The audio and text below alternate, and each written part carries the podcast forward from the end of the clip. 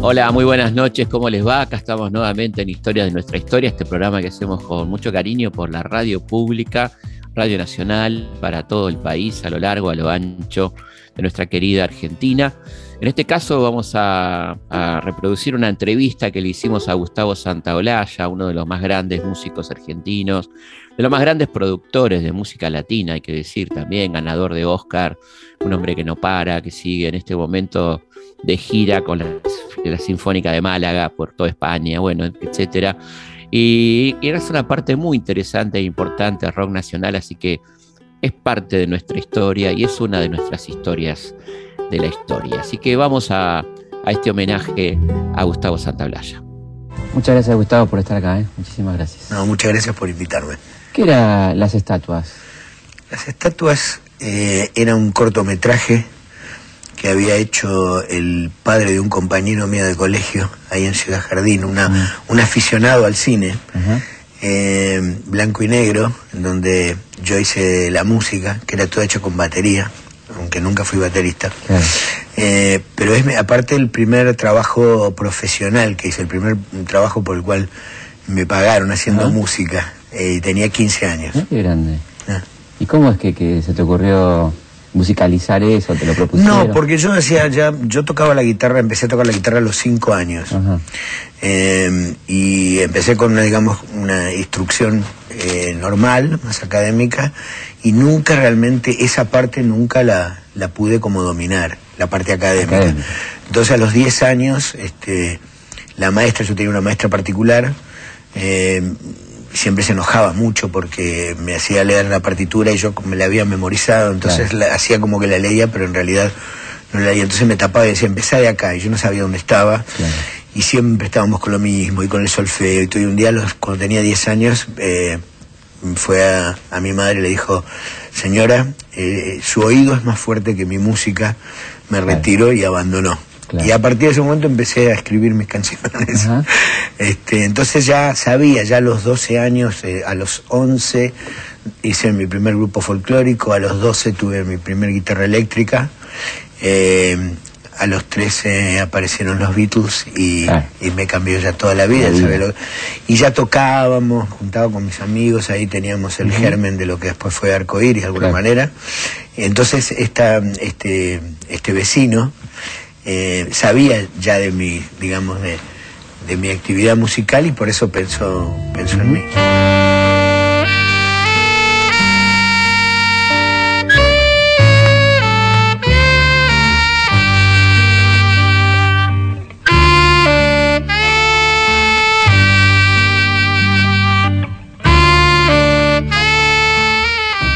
¿Cómo eran aquellas primeras canciones que escribías? ¿Qué estilo era? En las primeras canciones que escribías un poco, eh, eh, eh, las primeras primeras fueron folclóricas, porque vengo de esa generación también de la de aquella guitarreada Cruz, ¿no? la guitarreada Cruz, claro. la guitarreada Cruz y el padre Gardela con todas las guitarras. Y bueno, eran las primeras cosas que uno aprendía a tocar, ¿no? La luna tucumana, samba de mi esperanza, esas cosas. y entonces me acuerdo que lo primero que compuse fue una chacarera que le hice al cura de la parroquia. Eh, eh, y, tenía un pequeño grupito folclórico con, dos amigos más. Eh, después ya cuando entré más en, en, el tema de los Beatles. Eh, yo hice mi primaria en un, en un colegio inglés, en el St. Paul's, en Hurlingham o Burlingame, como, como, lo quieras, del lado que lo quieras mirar. Pero el colegio inglés queda bien Hurlingham. Exacto. Era este, un colegio realmente impresionante. Eh, ha sido para mí muy, muy importante, creo, en en la formación lo, lo, que sé. Em, y eh, entonces las primeras canciones creo como muchos, ¿no? Digo, desde inclusive Lito, que es un poco de alguna manera el, papá de, de, nosotros, eh, también tenía Los Gatos Salvajes y cantaban en inglés, los Shakers. Entonces empecé primero mis primeras canciones eh, cantando y componiendo en inglés pero no duró mucho tiempo, eso habrá sido un año, dos años, y ya ahí con la influencia misma de los gatos y viendo lo que pasaba también, o sea, el pulso de lo que estaba ocurriendo, empecé a escribir mis primeras canciones en, español y enseguida conseguí un contrato discográfico, empecé a hacer discos eh, profesionalmente a los 16 años y empezó paralelamente mi carrera de artista con Arcoiris y de productor.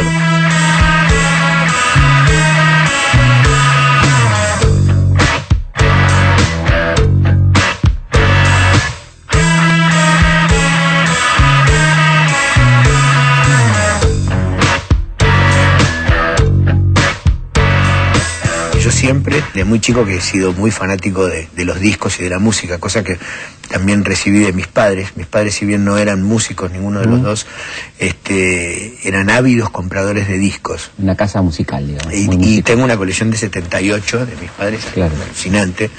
Eh, y yo siempre me fijaba ya en los discos que, empecé a comprar, eh, y obviamente digo a partir de los Beatles, no solamente que decía los Beatles y Lennon McCartney o Harry sino que decía George Martin. ¿Y qué hacía George Martin? Y así, bueno, fui aprendiendo un poco, eh, y, como George Martin, Mickey Most, que producía Donovan, o Shell Taumi, que producía Los Kinks, o Kid Lambert, que producía The Who. Entonces, todo, todo, eso, eh, eh, me, interesaban los dos mundos. Me interesaba el mundo del artista, de la canción, y me interesaba el mundo de, del hacer discos. Pero George Martin, digamos, como capo, ¿no? El George Martin es, obviamente es uno de, los, de los parámetros eh, para mí que todavía sigue siendo y que todavía sigue rigiendo de alguna manera muchas de las, de las decisiones que tomo como productor. ¿no? Yo me siento muy orgulloso y muy feliz de alguna manera de venir de esa generación, porque me lo tocó vivir de primera, aún hoy en día que mis hijos y veo otras generaciones que también se fascinan con la música de los Beatles, es fantástico, pero era maravilloso de pronto el, disco cuando había recién salido. ¿Cuándo sale el, último? ¿Qué te pasó vos cuando escuchaste el primer disco de ellos? Te llegó a tus manos. Sí, es que es una, es una cosa muy difícil de, describir porque este es como algo realmente trascendental, algo pasó un momento, que, cambió adentro mío, es como que supe que yo quería eso, yo quería, yo quería ser parte de eso, yo, yo quería eso para mi vida.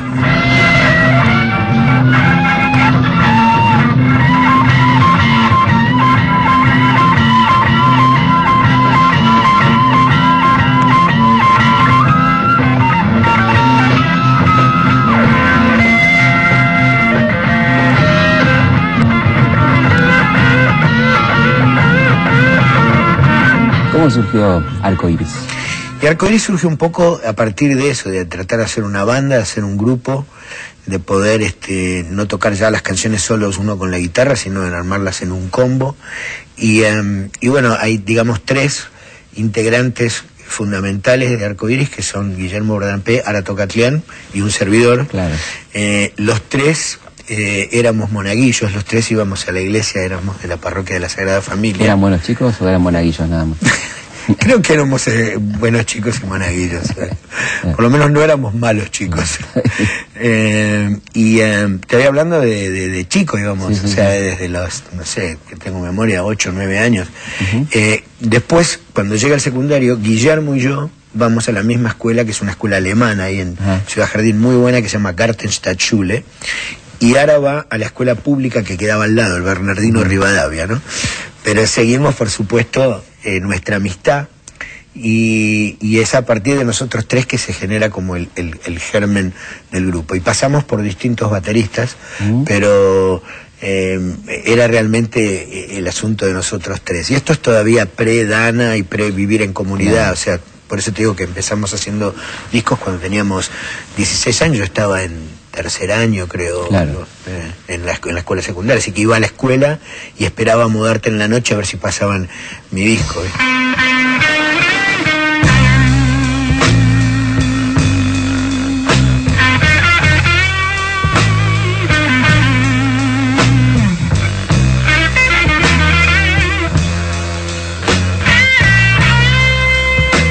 Y la historia de Arcoíris sigue luego a una una experiencia más comunitaria. Correcto, bueno, nosotros siempre, o sea, digamos, en, creo que en el caso de los, de los chicos también, pero voy a hablar por mí. Yo siempre tuve como una vocación, digamos, de alguna manera religiosa o espiritual desde muy chico. Entonces, tanto es así que en mis planes estaba ser cura, ser sacerdote. Eh, terminar eh, eh, la escuela secundaria, o terminar en realidad, yo esto es lo que pensaba cuando era chiquito, iba al primario todavía, decía, bueno, voy a terminar el primario y ya me voy a meter en una escuela para después ya poder entrar en el seminario. Em, tuve mi primer conflicto, mi primer crisis espiritual como entre los 10 y los 11 años, Eh, y bueno, fui con determinados planteos al párroco, y llamaron a mis padres y todo eso, y a partir de ese momento me separé de la iglesia, decidí eh, tomar otro camino. Mis padres fueron muy, mi padre siempre me, me, que es una persona que me ha influenciado mucho en mi vida, Em, eh, me, dijo, no, si vos no lo sentís y todo, no... Y esos planteos, por supuesto, no tuvieron respuesta, ¿no? De ahí viene la crisis, de alguna manera. Claro, los planteos no tuvieron respuesta, eran, bastante simples los planteos, pero era decir, bueno, si Dios es infinitamente bueno y, y todopoderoso, no puede existir el castigo eterno. ¿Cómo puede ser que haya un, que, que, que exista un castigo que sea para siempre, eterno. Y si Dios es infinitamente bueno y todopoderoso, ¿cómo es que existe el demonio? Si Dios es todopoderoso, infinitamente bueno, lo sacaría el demonio. Y si Dios no saca el demonio, ¿no será que el demonio trabaja para Dios? Buena pregunta. Entonces ese, era, ese, era básicamente el, punto final era bueno, quizás, o sea, Dios podría sacar el demonio, pero no lo saca porque le conviene tener el demonio, el demonio le sirve. Está como si en Estados Unidos, está en su payroll, recibe su, cheque todos los, meses y trabaja, es empleado.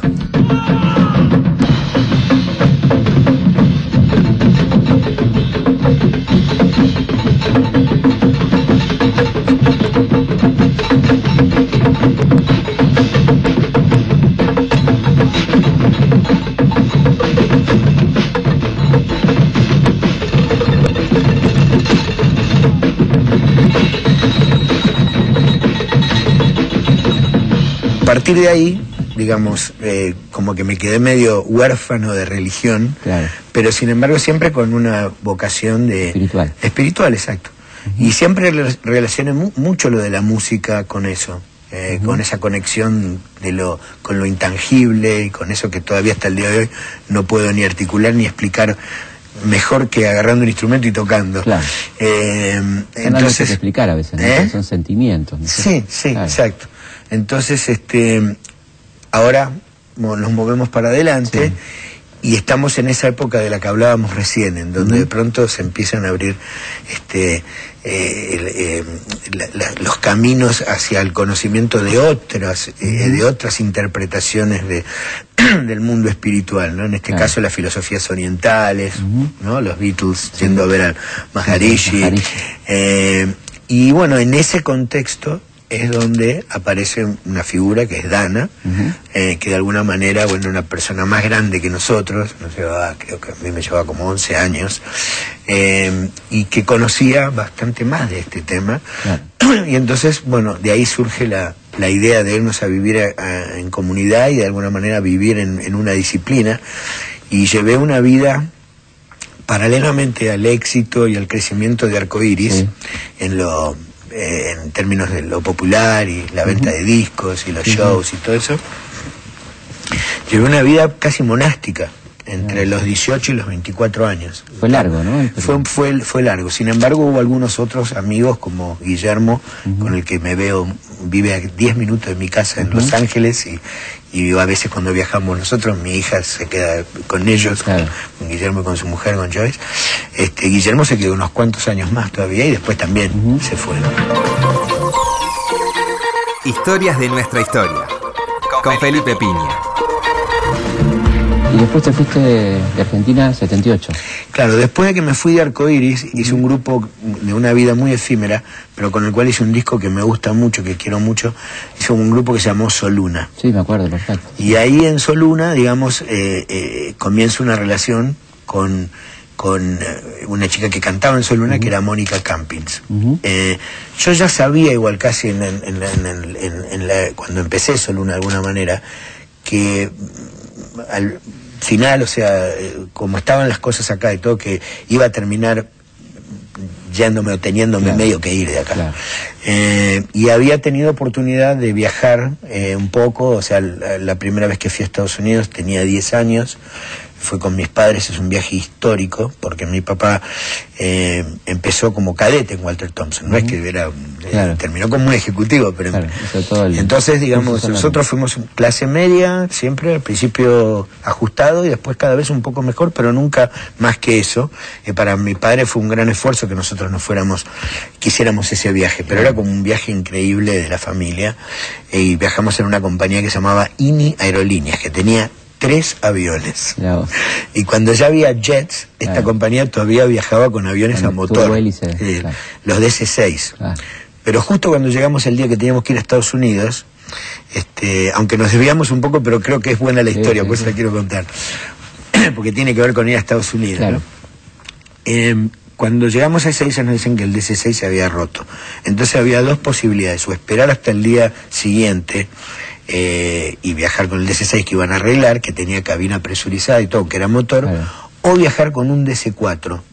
Y mi padre decidió viajar con el DC-4 tardamos como 36 horas en llegar a Estados Unidos porque el avión subía, bajaba para cargar nafta, subía, bajaba y cruzamos la cordillera con máscaras porque no, no, era camino. o, sea, no, o sea, fue una travesía. Pero fui por primera vez a Estados Unidos, fuimos a Miami, nos tomamos un Greyhound Bus, que era una especie de Chevalier o de costera criolla. el famoso Greyhound. El Greyhound y fuimos desde Miami hasta New York.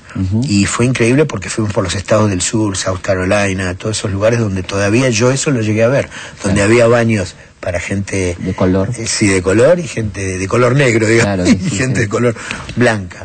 Este y me marcó mucho eh, eh ese, eran iguales. ese viaje. Me pinto caras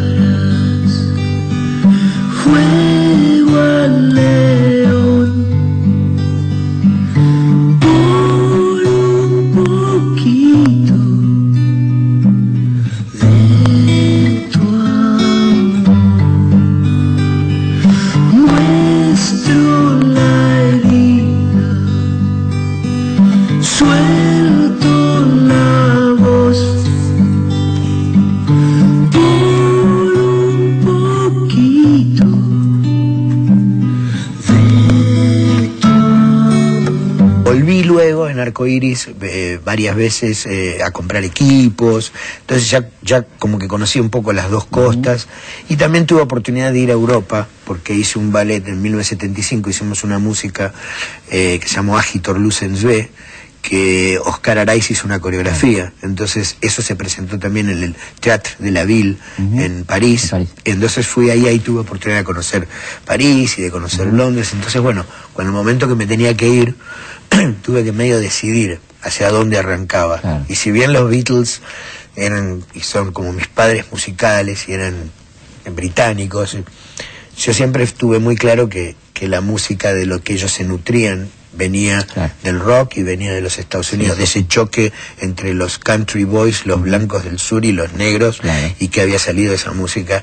Entonces dije, no, y, y, también de alguna manera me daba cuenta que, que el, el, Europa, con todo lo hermoso y lo linda que es, era como una cultura del viejo mundo y que la cultura nueva de nuestro tiempo eran los blue jeans, la guitarra eléctrica, los televisores, los autos. Esa era nuestra cultura. Entonces dije, yo voy a ir ahí. Y entre la costa este y la costa oeste, entre que era más económico la costa este, más amistoso en términos de clima, porque en New York te viene el frío y, este, y, esa cosa media hippie que tenía en California, me decidí por Los Ángeles sin saber qué importante que iba a ser Los Ángeles después en mi vida, en muchas cosas que tienen que ver con mi carrera.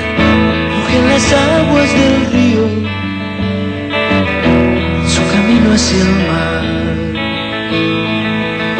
Entre las rocas golpean, como queriendo hablar.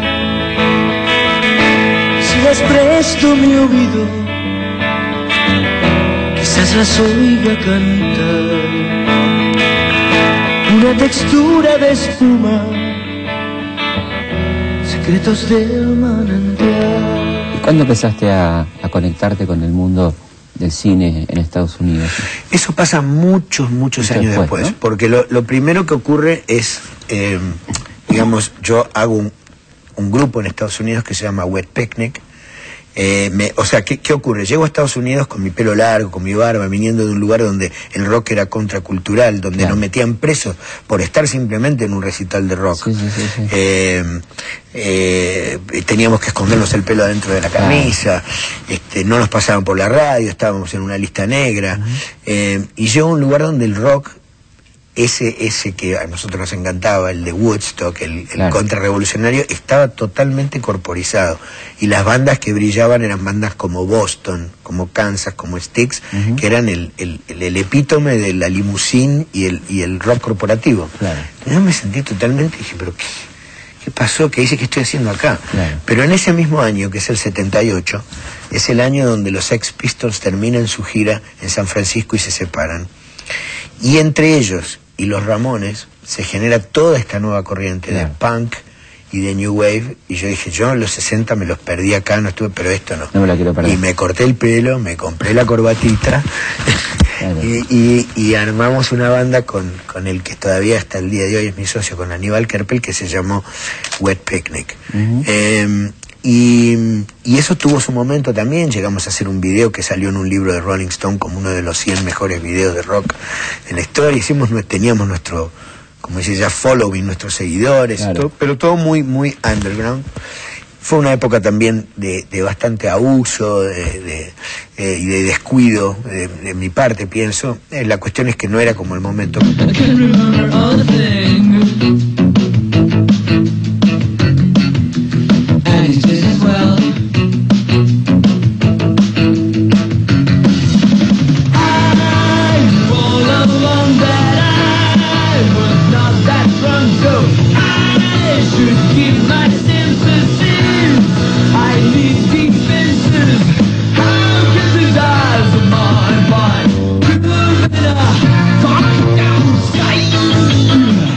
Que tengo una crisis en New York, donde quedo parado en un hotel por estas cosas de haberme manejado mal, sin una tarjeta de crédito, ya siendo años que vivía en Estados Unidos, con un amigo que me vino y que me salvó.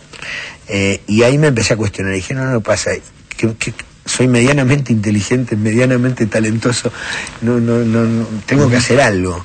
Eh, y en ese momento dije, voy a, voy a salirme un poco de la obsesión de estar haciendo mi proyecto y mi Claro. proyecto, porque hasta ahí siempre era o Arco Iris, o Soluna, o Pink. Y voy a poner mi talento al servicio también de otra gente. Claro. Me voy a correr del, del, del foco para atrás y, y voy a ayudar a otra gente. Claro. Y ahí me pongo a producir discos. Y empiezo a, a- a- y, y veo en México un movimiento nuevo que está surgiendo de bandas, luego obviamente una coyuntura política también interesante porque es el momento donde el PRI se fractura y aparece el PRD y aparece sí, Cuauhtémoc PAN. Cárdenas, exacto, y aparece, bueno, todo, todo tercero donde Televisa aparece TV Azteca, o sea, Claro. empieza, eh, eh, donde el rock estaba prohibido en la Ciudad de México. No se podía tocar rock, por eso cuando tocó Santana tuvo que ir a tocar a Guadalajara. Ah, y Rod. Stewart no se podían hacer conciertos de rock. Ahora que en el 68 ellos también claro, la- mataron estudiantes. Tlatelolco, claro. Exactamente. Entonces, en ese contexto empiezan a surgir todas estas bandas y, y me acuerdo que con Aníbal este, vimos algo que nos hacía recordar mucho a esa primera época de Almendra, de Manal, de Los Gatos, claro. de Arcoiris, de Box Day. Y nos zambullimos en esa movida. Y de ahí salen producciones de Maldita Vecindad, de Los Caifanes, y casi enseguida de Café Café Tacuba. Eh, y realmente, bueno, eso empieza una banda de maldita vecindad que nadie pensaba, vendimos con el circo un millón de discos. Entonces se dijeron, bueno, Claro. un momento. Eh, eso por un lado. Y por otro lado, en Estados Unidos eh, empecé a hacer publicidad, algo a lo que siempre me había resistido. ¿No? Eh, y de alguna manera no es que me resisto, pero lo, lo he tenido siempre bastante separado, ¿no? Ujú. Por eso muchas veces me han pedido, me han pedido, por ejemplo, un tema como Mañana Campestre Claro. para publicidad, y yo dije, no, yo te hago una música para una publicidad, pero esa canción no está a la venta para Claro, una publicidad, claro. es otra cosa. Eh, pero bueno, es, eso me, per- fue como ir a, a la universidad, como ir a college, porque empezamos a trabajar con computadoras, empezamos a aprender a, a, eh, montones de cosas, por ejemplo, eh, competir con otras casas productoras donde había que hacer un eh, son jarocho, o una cumbia norteña, o un merengue, y bueno, había que hacerlo y había que Claro. aprender. Entonces fue, era como ir a la escuela y que te pagaran. Claro.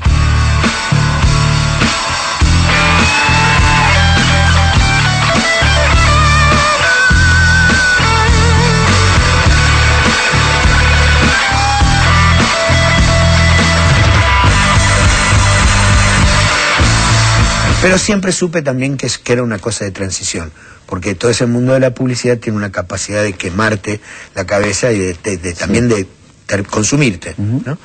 Pero como escuela me, me, sirvió mucho. Nos fuimos metiendo en lo de en lo de México y de pronto empecé a ver que se podía desde Los Ángeles ahora con el conocimiento y la tecnología que podía tener ahí, podía empezar a hacer los discos que siempre soñé. O sea, los discos eh, con el talento que yo siempre sentí que teníamos en Argentina y en Latinoamérica, muchas veces para mí mayor que el de muchos grupos eh, anglos, eh, podíamos hacer ahora discos que fueran competitivos con los de ellos. ¿no? Que vos pudieras decir, bueno, está bien, como si te dijera, eh, sí, están los Red Hot Chili Peppers, pero también está Molotov. Está Radiohead, pero está Café Tacuba. Podés que te guste más este o otro, pero los discos estéticamente y a nivel artístico, a nivel, sónico, a nivel factura, son indiscutibles los dos. Entonces, empecé a interesarme más en, hacer toda una cosa más latinoamericanista. Entonces producimos a, produjimos a, Los Prisioneros de Chile, un grupo que estuvo prohibido en la época de Pinochet. Hicimos el disco La Era de la Boludez, acá con Divididos. Eh, y, y, así, digamos, de a poco empecé después, bueno, llegaron muchos grupos más, ¿no? Desde cosas más pop como Juanes de Colombia hasta grupos como Árbol acá, o La Vela Puerca de Uruguay, o El Peyote Asesino, eh, o bueno, Molotov o Julieta Venegas. Y de pronto se fue armando como una especie de mapa de música alternativa latinoamericana y empezamos a tener respuesta. Eso, digamos, lo, a lo que nos llevó fue a la necesidad casi de tener nuestro propio sello. Y ahí sale Surco. El primer grupo que firmamos en Surco fue Molotov. Y vendimos dos millones de discos. Empezó muy bien todo eso. Y empezamos a, tener también reconocimiento de parte de la industria. Al principio me acuerdo que la primera vez que me nominaron para un Grammy y lo perdí, caminaba por las calles este, de New York medio moqueando, diciendo, ya está, nunca, esto no me va a pasar nunca más en mi vida, esta fue y oportunidad. Sí, hoy tengo 15, ¿viste? Claro.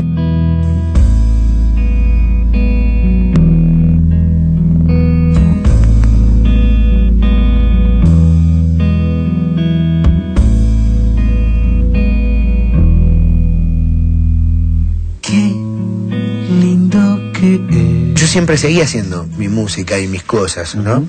Entonces tenía que optar, sí, o entre hacerlo hacer un disco y de pronto saber que no iba a tener ni el tiempo ni una banda para salir a promocionarlo o no hacerlo. Y yo opté por hacerlo. Igual, o sea, lo voy a hacer igual, aunque sé que a lo mejor, y así, bueno, hice Santa Blaya, que tiene Ando Rodando, después hice otro disco Gas, que tiene Todo Vale, y, y llega un disco fundamental, que es un disco que se llama Ron Rocco resulta que ese disco empieza a sonar en distintas radios alternativas, en una radio de Los Ángeles, Kaiser W, muy buena de college. un día suena el teléfono y llaman de la oficina de Michael Mann, el director, que me quería ver, que estaba haciendo una película sobre Jeffrey Wigan, que es el tipo que, que denunció a la industria tabacalera en Estados Unidos. Yo sabía que era un drama contemporáneo y que había una pieza de Ron Rocco que él quería usar en una escena muy importante de la película. ¿Qué esto? Qué raro. Pero bueno, hoy lo conozco a Michael, muy buena onda, me muestra la escena y realmente funcionaba perfecto. Y paralelamente a esto, todo como al mismo tiempo, recibo el llamado de una amiga en común, amiga de Alejandro González Iñárritu, que yo no conocía, y mía, diciendo, Gustavo, tenés que conocer a Alejandro, vos tenés que hacer la música de esta película que está haciendo Amores Perros. Y así se vino Alejandro con su película, la puso, salió a fumar. Me acuerdo que vimos los primeros 10 minutos de Amores Perros, que es una persecución en una camioneta con un perro sangrando atrás, y nos miramos con Aníbal y dijimos, nosotros, eh, nosotros tenemos, que, hacer esto. Y bueno, a partir de ahí empieza mi trabajo en el cine. Vamos a una pausa y seguimos en Historia de nuestra historia con este reportaje a Gustavo Santaolalla.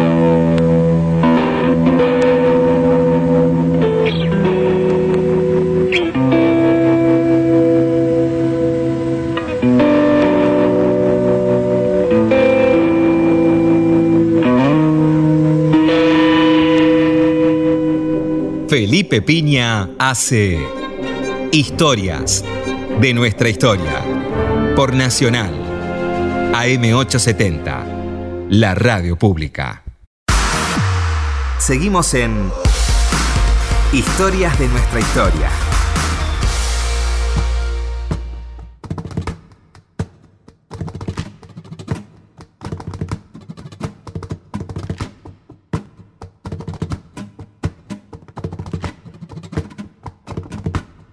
Continuamos en Historia de nuestra historia. Queremos pasarle nuestras vías de comunicación, que son consultaspigna.gmail.com, consultaspigna.gmail.com, ahí nos dejan sus impresiones, nos encantan sus relatos de viaje, de dónde andan, dónde nos escuchan, por Spotify, este, en todo el mundo, realmente en todo el mundo, así que muy contentos. La otra forma de comunicarse es nuestra página de Instagram, arroba felipe.pigna, también a través de nuestro Facebook, que estamos cumpliendo en estos días con el millón de seguidores. ¿eh? Se hizo realidad lo de Roberto Carlos, tenemos un millón de amigos. ¿eh? Este, ahí está sonando Roberto Carlos, cómo no, un homenaje, ¿no? A este millón de amigos que uno lo dice, bueno, finalmente se da, ¿no? Se le, se le da en la vida tener un millón de amigos. Hay que ver cómo administramos ese millón de amigos. Pero bueno, muchísimas gracias a tanta gente de todo el mundo que está presente ahí. Y en Instagram no estamos tan lejos, estamos en 812 mil seguidores. Muchísimas gracias a, toda la gente. Eh, y este, nuestra página de Facebook es Felipe Pigna, página oficial, y en Twitter es arroba Felipe Pigna. ¿eh? Quería contarle que queda muy poquitas entradas ya para nuestra charla en el Teatro Coliseo, que es este miércoles 15 a las 20.30 con Darío Stanriver. Vamos a hablar de mitos de la historia y la filosofía, así que si quieren ganas de venir a vernos, apúrense, quedan algunas poquitas entradas todavía en el Teatro Coliseo, las puede comprar a través de Ticket. Seguimos entonces con este querido amigo Gustavo Santaolalla y este homenaje a uno de los grandes del rock nacional. Historias de nuestra historia, con Felipe Piña por Nacional, la radio pública.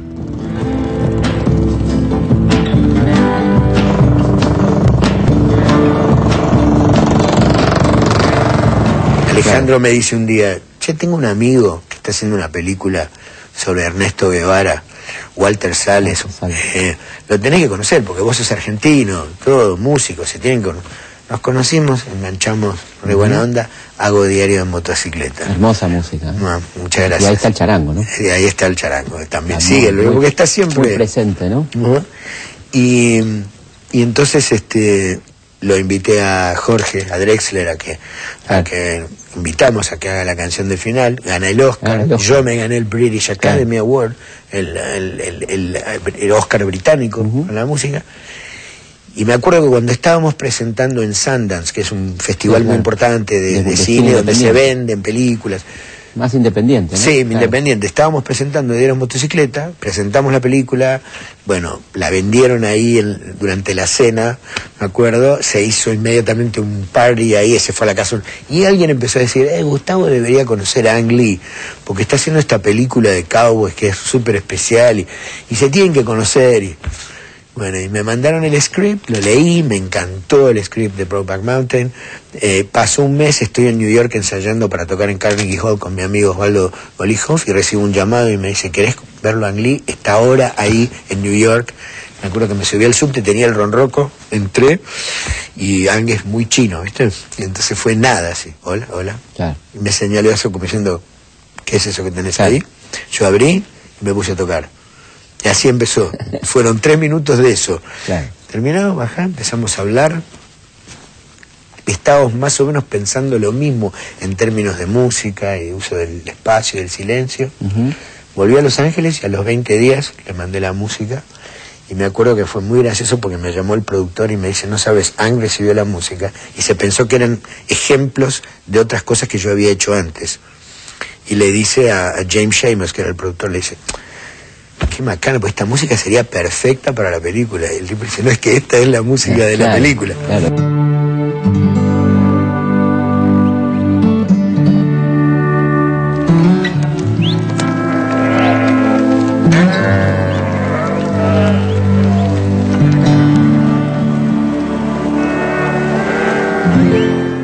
experiencia muy increíble porque en todas las películas siempre he hecho música antes de que filmen, parte de la música a través del script. Pero en ese caso, toda la música de la película, o sea, todo el score de la película, lo hice antes de que filme.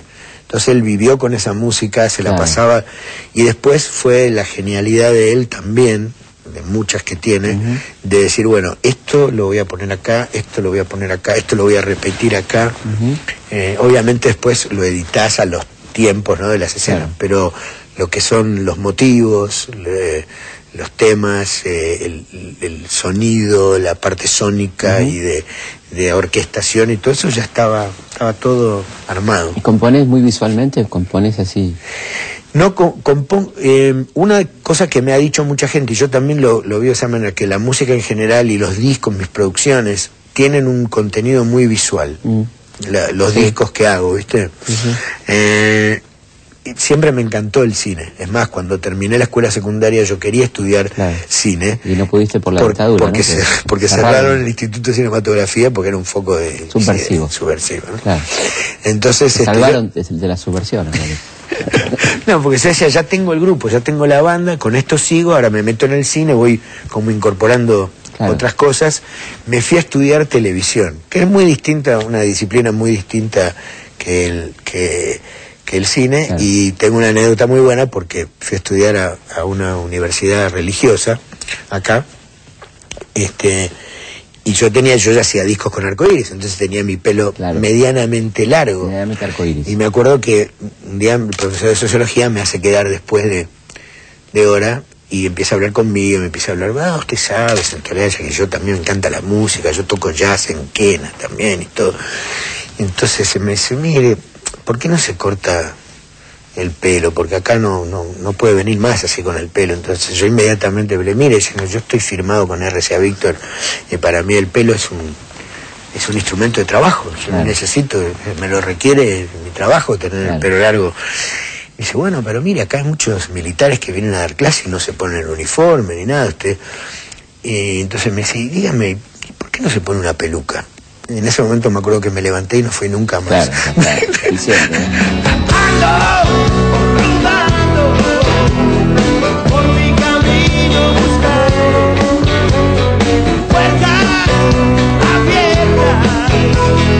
Señas que me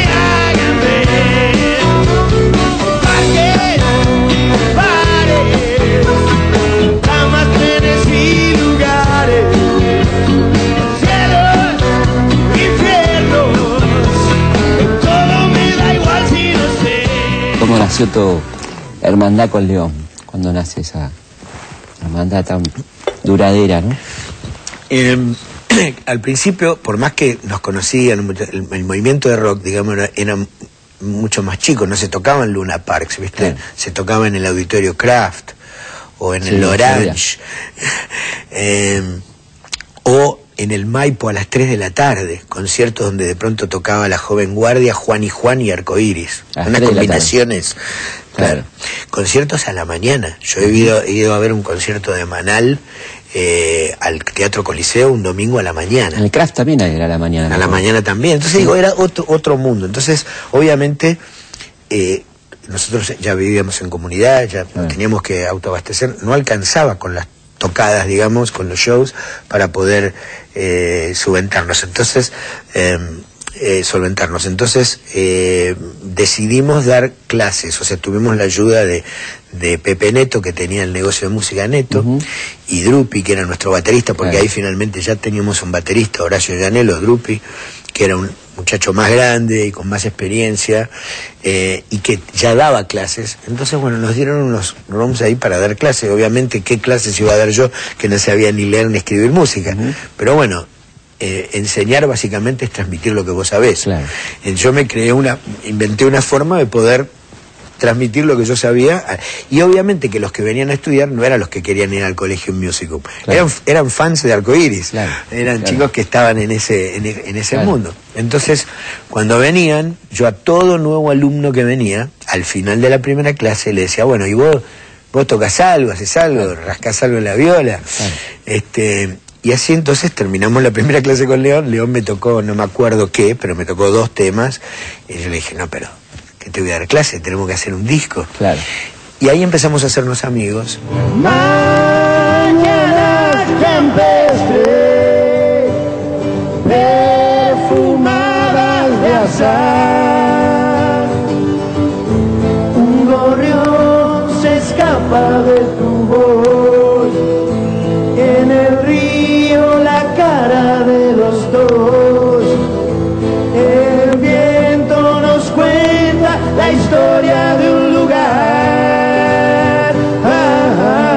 Hicimos el primer disco. El primer disco anduvo muy bien, disco que tiene El País de la Libertad, Hombre de Hierro. Eh, después él ya hizo su banda y continuamos nuestra, nuestra amistad en todos esos años. En un momento clave en la vida de él, eh, viene a Estados Unidos, él también tuvo un momento que vivió ahí en Los Ángeles, eh, y yo siempre le insistía con el tema del folclore y con el Claro. tema de la identidad. Y entonces León se empieza a meter más en eso y le pasa una cosa maravillosa, que es que él siempre fue fanático de Bob Dylan. Claro. En un viaje a Estados Unidos va y finalmente lo ve en vivo a Bob Dylan, y cuando lo ve en vivo a Bob Dylan, vuelve a Argentina y compone Cachito el campeón de corriente. O sea, compone un chamamé, digamos. O sea, como que le hace un crack ahí en la cabeza Claro. muy fuerte. O sea, no hace una balada, sino que hace un chamamé. Sí, sí. Claro. Y, y no folk, sino folclórico, claro, digamos.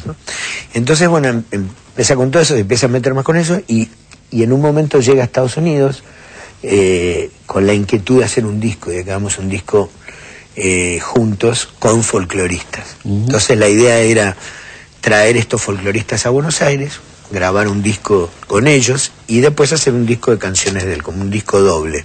Yo me, me meto con todo el proyecto y digo, pero escúchame, pero si yo sé que cuando vienen, por ejemplo, eh, Don Sisto viene a Buenos Aires a grabar, llegan las 2 de la tarde y se para todo en el estudio porque tienen que dormir la siesta. Claro. Todo- o sea, ¿por qué los vamos? ¿Por qué no vamos a los lugares donde esta música se creó Claro. y, y- y- y- y vamos ahí, de paso conocemos gente, otra gente?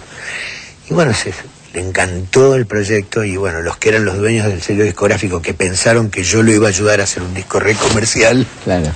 este, le salió mal, digamos. Le salió de Ushuaia a la quiaca, Le ¿no? salió de Ushuaia a la quiaca.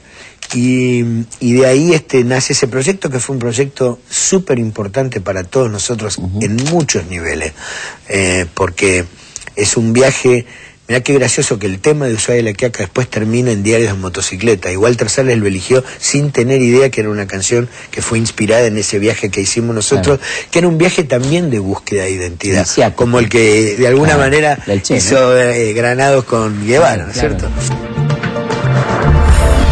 Historias de nuestra historia.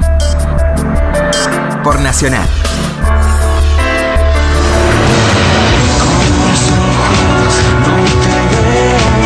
Sé que sé, me viene el mareo. Y es entonces cuando quiero salir a caminar. Con los ojos no te veo Sé que sé, me viene el mareo.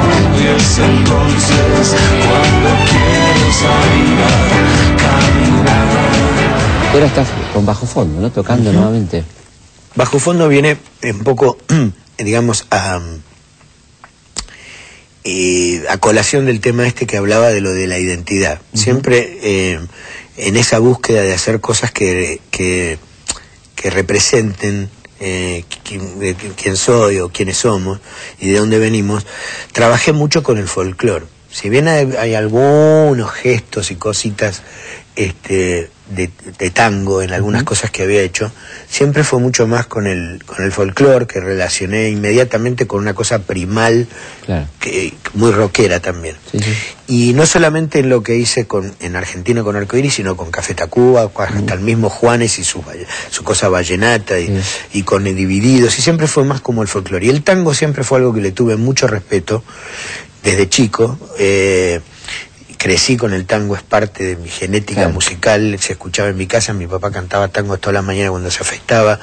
eh, Eh, pero, y siempre me llamó la atención que era una música muy sofisticada y muy popular al mismo tiempo. Claro. Entonces yo siempre dije, yo en algún momento en mi vida ya me va a llegar. Estaba ahí como esperando. Y creo que ha tenido que ver en mi caso también con los años, ¿no? Y poder quizás ver la vida de otra manera y todo, que llegó el momento de acercarme Claro. a, a eso, ¿no?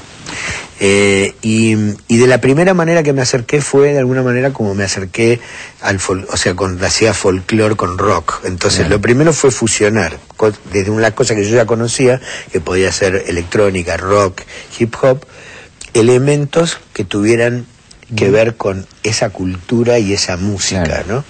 Eh, y para eso, bueno, me contacté con distinta gente hasta que encontré a la persona indicada, que fue Juan Campodónico, un uruguayo, con el cual yo había trabajado porque él era miembro del Peyote Asesino, y que ahora, en ese momento, ya era productor de Drexler, entonces ya, ya era también un productor, hablamos los dos, teníamos una idea similar y decidimos e- empezar este proyecto. Empezó más como un proyecto de laboratorio, nosotros dos en un estudio, sampleando, programando e invitando a algunos amigos que venían y tocaban. Y ese es el Bajo Fondo Tango Club, el Claro. primero, con Adriana Varela, Sí, sí, sí, sí. con Cristóbal Repeto, con, con distinta gente que, que participó en, en- en el proyecto.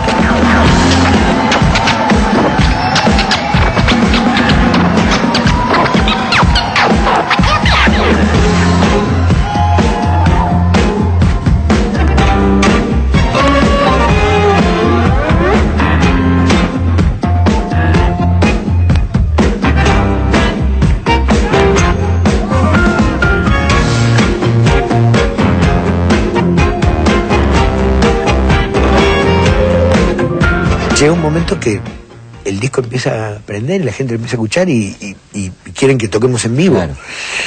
Y cuando tenemos que tocar en vivo, bueno, sale una oportunidad alrededor de, de- de la Semana del Tango y todo, de tocar en el pasaje Carlos Gardel, en el Abasto. Claro. Era como muy icónico de empezar la primera tocada en vivo, hacerla ahí.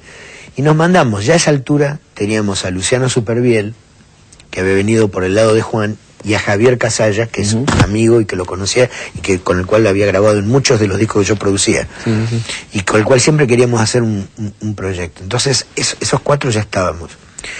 Y Verónica Loza hacía las luces. ¿no? Estábamos nosotros. Lo demás todavía estaba por verse. Vamos a tocar a la sala Citarrosa y Luciano me dice, che, tengo un amigo que tocaba conmigo en Plátano Macho, que toca el contrabajo también, este, ¿podría venir a tocar en dos temas?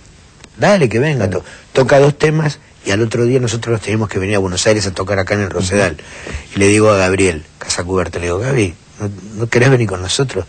Se subió al, al bote literalmente Claro. y, y ya te- tuvimos bajista. Y lo más difícil de todo fue conseguir bandoneonistas. Pasamos por varios bandoneonistas. Y un día en la catedral, ese lugar maravilloso que hay acá en Buenos Aires, en una madrugada, lo escucho a Martín Ferrés, que es el bandoneonista nuestro. Y ahí se completó la banda por un tiempo. Había un socio mío en Surco, Adrián Sosa, que hacía las veces como de manager, Sí. pero que es músico y baterista. Y llevó como dos años igual de tocar con esta formación hasta que Adrián empezamos a incorporar la batería. Y en ese proceso también la chica que hacía las luces pasó de hacer las luces a empezar a crear imágenes y a dispararlas en vivo arriba del escenario.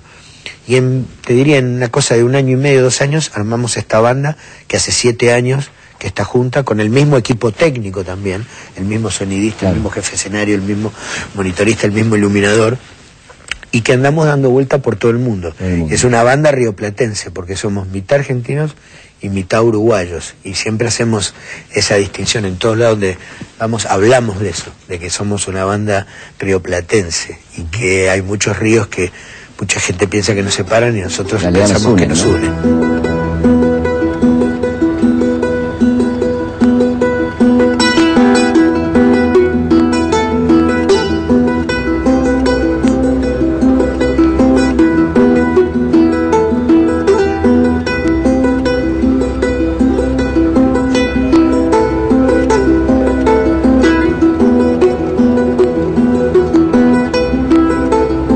Sentiste tocando en el escenario del Bicentenario? Me sentí increíble, pero empezó en realidad hace un año, porque nosotros hace un año tocamos con Bajo Fondo. Ahí, había 200.000 personas, Claro. no era un millón de personas.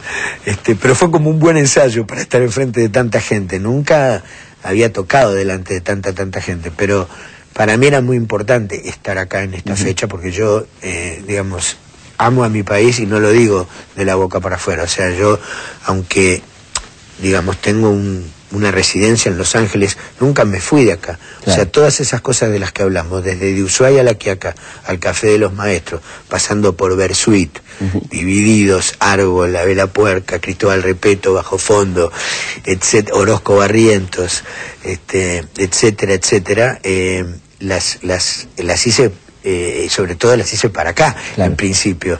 O los libros que hacemos con Retina, ¿viste? Porque tengo una editorial de libros también, donde hacemos libros. O ahora el proyecto de estar eh, haciendo vino. Son todas cosas que yo nunca he perdido. Yo amo a la Argentina, amo a mi país y, y, y siento que sumo a mi país con la posibilidad de poder estar en Los Ángeles, Claro. de poder viajar por todo el mundo. O sea, yo creo que eh, de alguna manera eso sirve también para extender a la Argentina, que no hay, eh, este, eh, digamos, eh, en mi caso, ¿no? Digo, hay, hay otra gente que, que va a otra cultura y se asimila totalmente a esa cultura. Yo sumo, yo he tomado las cosas que me sirven de la cultura americana, norteamericana, estadounidense, eh, pero hay muchas cosas que no me sirven y no las tomé y que eh, directamente no comparto. Entonces, pero sí he sumado como he sumado cosas de la cultura mexicana, que me sirvió porque Claro. he pasado mucho tiempo en México también. Muchísimas gracias, Gustavo. Gracias a vos. Gracias. Estamos llegando al final de este programa, espero que les haya gustado, que lo hayan disfrutado, este recorrido por la historia del rock nacional, desde Arcoíris a tantas cosas que hizo Gustavo en su vida, su vínculo con León Gieco, bueno, con tanta gente querida, Ushuaia La Quiaca, ¿no? Cuántos recuerdos, cuánta memoria de este inmenso personaje de la música argentina y latinoamericana que es Gustavo Santaolalla. Nos volvemos a encontrar como siempre aquí en Historias de nuestra historia el viernes a las 22 por Radio Nacional, la radio pública. No existe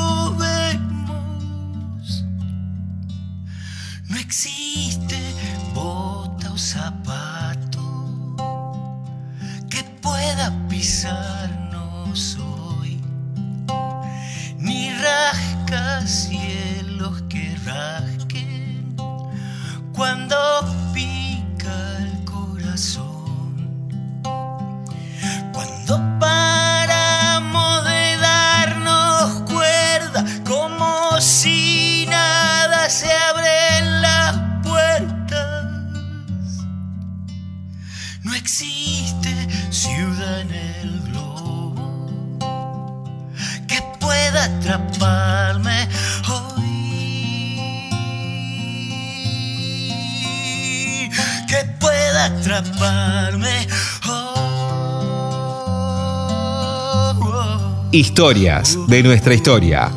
Conducción. Felipe Piña. Producción. Cecilia Musioli. Archivo. Mariano Faín. Edición. Martín Mesuti. No hay suficientes